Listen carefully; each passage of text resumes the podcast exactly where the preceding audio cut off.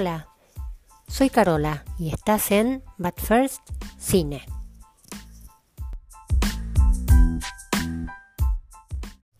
Hola, hoy vamos a hablar de Killers of the Flower Moon.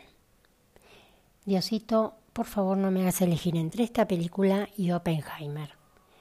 Son dos películas totalmente diferentes, sí, por supuesto.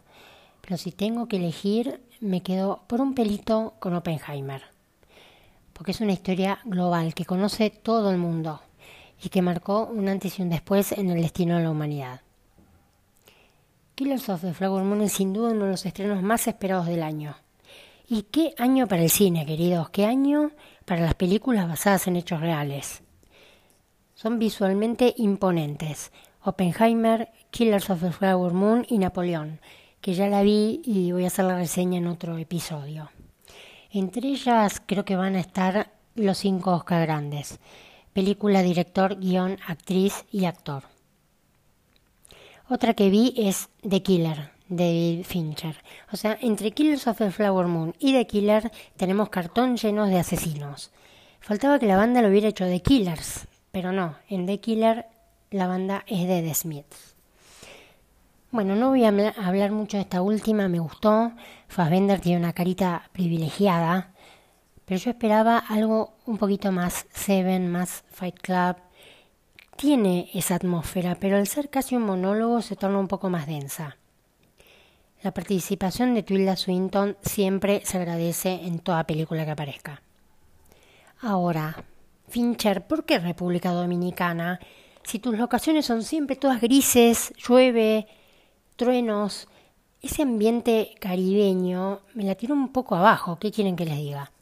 En otro orden de cosas, haciendo una ensalada, siento que al cine le faltan un poco esos grandes actores que no están más. No porque estén muertos, sino cancelados, como Kevin Spacey, como lo extraño, retirados, como Daniel Day-Lewis, o demenciales, como Jack Nicholson. Pero todavía quedan de los buenos y acá los vamos a ver entregando sus mejores armas. Volviendo a Killers of the Flower Moon, es tan buena que se puede contar y aún así no te perdés nada, así que sí hay spoilers. Ya el título te interpela. ¿Qué es un asesino en las flores de la luna, por Dios querido? Y googleás. Esto se menciona en el comienzo de la película. En abril, millones de pequeñas flores se extienden sobre las colinas y las vastas praderas en el territorio Osage de Oklahoma, en mayo, cuando los coyotes aullan bajo una luna inquietantemente grande, plantas más altas comienzan a crecer, trepando sobre las flores más pequeñas. Los cuellos de esas flores se rompen y sus pétalos se alejan, y en poco tiempo quedan bajo tierra. Es por eso que los Osage se refieren a mayo como la época de la luna que mata las flores. También habla sobre los colonizadores blancos que atacaron la cultura nativa americana y destruyeron las tradiciones relacionadas con la naturaleza que señala el título. Basada en el libro de David Grant, Killers of the Flower Moon, marca el regreso triunfal del maestro Scorsese, que a sus 81 añitos todavía tiene historias para contar cuatro años después de dirigir el irlandés, vuelve a trabajar con los que ya todos sabemos son dos actores fetiche, Robert De Niro y Leonardo DiCaprio. Son tres horitas y media de una envergadura monumental que retrata un hecho terrible de la vida real, que incluso fue llevado a juicio. Ya las caritas del póster te anticipan que nada va a salir bien. Tres horas y un poco más, que le pelean a la inmediatez, a los videitos de 10 segundos de TikTok, de saltar una cosa a otra sin detenerse en nada. Acá tenés que estar sentadito un buen tiempo, acá apagas el celu y toma pavo Instagram, toma pavo TikTok. Bueno, pero ¿qué pasa en esta película? Son los años 20, Estados Unidos profundo. La tribu Osage, nativos americanos de Oklahoma, dueña de tierras fiscales donde de repente brota el petróleo. Automáticamente millonarios la nación Osage se convierte en la de mayor riqueza per cápita del mundo, con un valor de cerca de 400 millones de euros anuales, moneda actual. El petróleo transforma la vida cotidiana de los Osage y los condena casi a la extinción. Por algo se llamó el reino del terror. Hombres blancos, sus vecinos, sus amigos, oportunistas y delincuentes seducen y se casan con las mujeres Osage para supuestamente administrarles el dinero. En realidad lo que quieren es quedarse con las tierras y las herencias de ese petróleo. En aquella época prevalecía la idea de los que los nativos americanos eran un poco ingenuos, primitivos y que necesitaban la supervisión de los blancos para no dilapidar sus riquezas. El gobierno también consideraba a las tribus indias dependientes y que necesitaban protección federal. Promovía leyes diseñadas para proteger, no para dar poder a los nativos. Este programa estaba compuesto en su totalidad por habitantes de Oklahoma, que monitoreaban de cerca hasta los gastos menores, como la pasta de dientes que requería aprobación por cada compra. Algunos no les alcanzó con esta tutela y decidieron apropiarse de lo que consideraban suyo. Los autos con chofer, las mansiones, la educación el refinamiento que portaban los Osage sin perder sus tradiciones no en llamar la atención de los vecinos blancos que empezaron a mirarlos con cariño. Dijeron los Osage son capitalistas. Oh por Dios, no podemos permitir eso. Mujeres Osage usando a estos hombres blancos al mismo tiempo que se dejan usar, quizás por soledad. Cuando llega nuestro personaje, Ernest Burkhardt, magistralmente interpretado por Leonardo DiCaprio, Qué competencia para Killian Murphy donde todo su personaje es más sutil y puede ser que esto no sea apreciado por la academia ante un despliegue de Leonardo transformado en un hombre débil con los dientes amarillos. Es un veterano de la Primera Guerra Mundial, en realidad veterano de la cocina, sin muchas luces, pero bueno, veterano al fin. Va a parar lo de su tío, William Hale, el personaje de De Niro blanco, millonario ganadero, alto maestre masón, inmensamente poderoso y manipulador. Su tío lo recibe y le da trabajo como chofer, y así conoce a Molly. Ernest, un poquito que se enamora y otro poquito la termina seduciendo por orden del tío, para casarse con ella y obtener los derechos de tierra que le pertenecen y de donde saca el dinero que viene del petróleo. Su plan es simple, ir exterminando los Osage uno por uno desde las sombras. Simple pero ambicioso, ¿no? Hale, al que le dicen King, originario de Texas, tenía una enorme influencia en el condado de Osage. Tenía parcialmente el banco, el almacén general, la funeraria, que obviamente tuvo más trabajo que nunca, e incluso ejercía de sheriff de reserva se presentaba como un amigo de los Osage en el sentido de tener a tus enemigos más cerca que a tus amigos.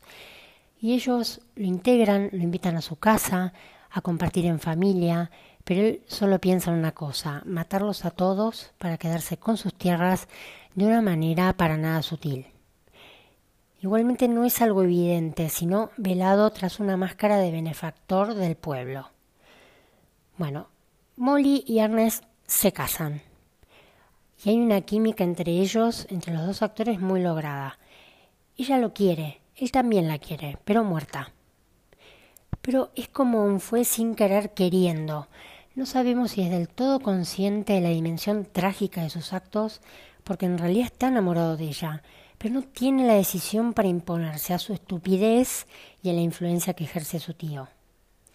Lo amoroso termina en patético y triste, en un whisky con veneno que le suministra con cariño, como una silla Murano con un síndrome Munchausen que se veía venir.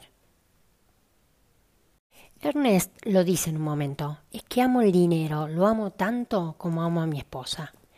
Y de eso se trata todo, no quiere perder ninguna de las dos cosas, pero tendrá que hacer su elección. Y es una elección que se la deja a su tío. Las hermanas también se casan con hombres blancos y mueren en extrañas circunstancias. La madre corre la misma suerte, no puede ser que ella tenga todos los porotos. Pero no es la única familia. Los Osage comienzan a morir envenenados, suicidados con un tiro en la espalda, accidentados, literalmente explotados, dejando a sus maridos ricos y salvados para toda la cosecha. Es la muerte de la tribu Osage y el nacimiento del FBI con un joven Edgar Hoover, película que también protagonizó DiCaprio. Bueno, ya hizo todo este pibe. El Consejo Tribal Osage ante esta situación pide ayuda al gobierno federal para resolver los que ya son, evidentemente, asesinatos. En respuesta, el FBI inicia una investigación en la zona. Así es que llega ese tremendo actor secundario que es Jesse Plemons, al que todavía no le puedo perdonar su Todd de Breaking Bad. No sé, no, no lo puedo perdonar. Para investigar por qué los Osage no llegan a viejos. Encubiertos, terminan desbaratando esa red criminal encabezada por Hale. Una conspiración entre vecinos, amigos y hasta los médicos, para que no se descubra la verdad. Finalmente llevan a juicio a William y a Ernest, donde este último al principio no quiere declarar en contra del tío, pero se ve la presión que ejerce la familia para que no hable, pero bueno, finalmente termina testificando contra él. Leonardo DiCaprio está muy bien en su papel de un simplón con ambiciones. Algunas escenas graciosas tiene donde el humor te da un respiro, una bocanada de aire de tanto, tanto drama. De Niro hablando en idioma Osage durante el velorio de una india que él mismo mandó a matar. Lily Gladstone como Minnie, un personaje de una dignidad admirable. No tiene estridencias, es serena e inteligente, tiene un poco la mirada triste, es de pocas palabras. Ella lo ama llanamente, lamentablemente. Un trágico romance que podría ser digno de Romeo y Julieta, película que también interpretó DiCaprio. Bueno, basta. Para mí, en una de sus mejores actuaciones. Pero la diferencia es que aquí nadie se envenena voluntariamente. Es una historia de traiciones donde Scorsese se mueve como pez en el agua. Acá hay tiros, golpes, patotas, amenazas, incendios, pero no hay Jimmy Conways ni Henry Hills. Ay, qué peliculón, por Dios.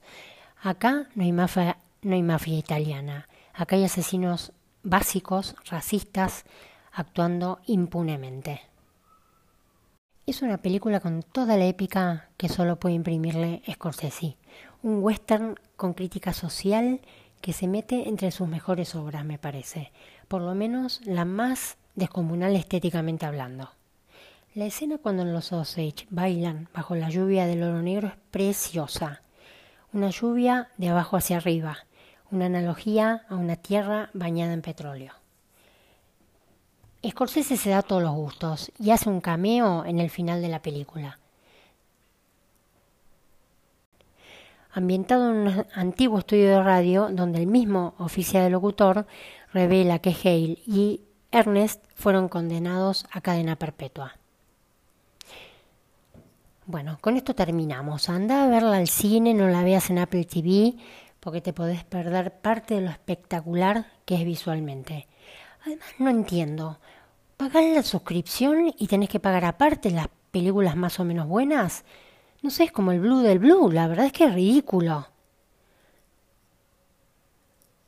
Killers of the Flower Moon no es un who done it, porque ya sabemos quién lo hizo. Es más bien un cómo pudieron hacer eso.